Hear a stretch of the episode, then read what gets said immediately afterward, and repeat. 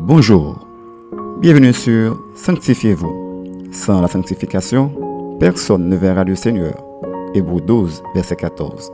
Aujourd'hui, notre sœur Jenny Métellus vous apporte la méditation du jour. Une méditation spéciale cette semaine sur la loi spirituelle de la semence et de la moisson. Décider de semer, tel est notre sujet pour aujourd'hui. Selon Galates 6, verset 7, nous lisons Ne vous y trompez pas, on ne se moque pas de Dieu. Ce qu'un homme sera semé, il le moissonnera aussi.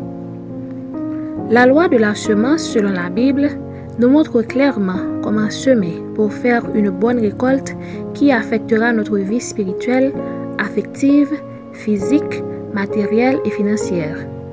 Dans le message précédent, nous avons appris qu'avant même de commencer à planter, nous devons préparer le terrain et seul Dieu peut nous aider à le faire.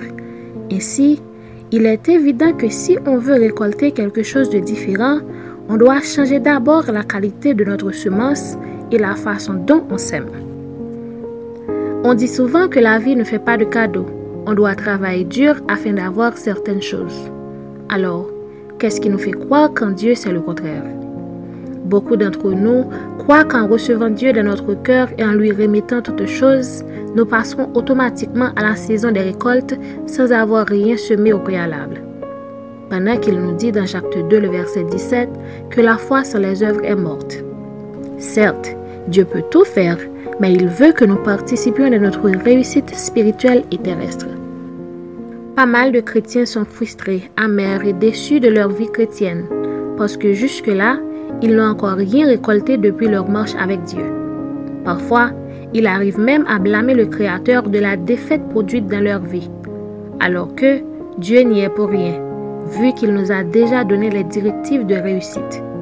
Sachez que si vous choisissez de ne rien faire ou de ne rien semer selon les directives divines, c'est que vous acceptez aussi de ne rien récolter.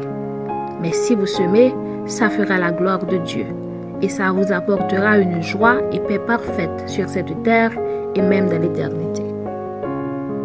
Retenez bien, décider de semer selon Dieu, ce n'est pas une façon de l'aider, mais de préférence, c'est de participer à votre propre réussite.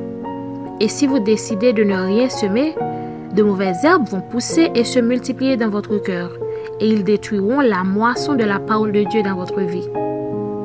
Une petite réflexion. N'aimeriez-vous pas commencer avec le processus de bonne semence aujourd'hui? Croyez-vous réellement que chacun récoltera ce qu'il aura semé? Notre conseil pour vous aujourd'hui est de décider de semer selon Dieu si vous voulez récolter quelque chose de meilleur. Veillez et arrosez régulièrement ce qui a été semé en vous. Ainsi, il se produira une abondante récolte selon la volonté de Dieu. Amen. Maintenant, prions pour décider de semer selon Dieu afin d'avoir une bonne récolte. Tendre Père céleste, nous te disons merci pour ta grâce infinie envers nous. Pardon pour toutes les fois que nous étions paresseux et décidé de ne rien semer. Aide-nous dès maintenant à commencer de semer afin qu'on puisse avoir une bonne récolte selon ta volonté. Nous comptons sur toi, ô Père, et c'est ainsi nous t'en prions. Au nom de Jésus-Christ. Amen. C'était Sanctifiez-vous. Pour tous vos conseils, témoignages ou demandes de prière, écrivez-nous sur sanctifiez-vous.com ou suivez-nous sur Facebook, Twitter, Instagram et sur le web www sanctifiez-vous.org. Continuez à prier chez vous et que Dieu vous bénisse.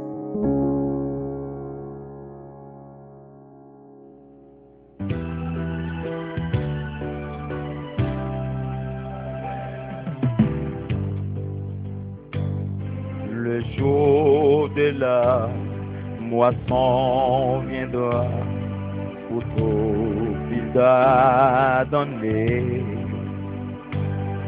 et c'est que l'homme aura semé, il le moissonnera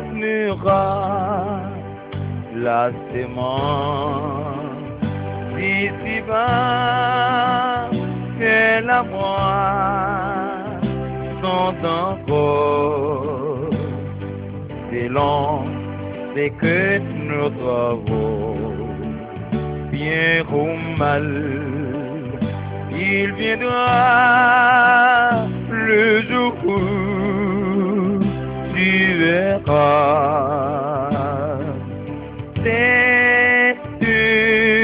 Fois, à moi, ton croix sera.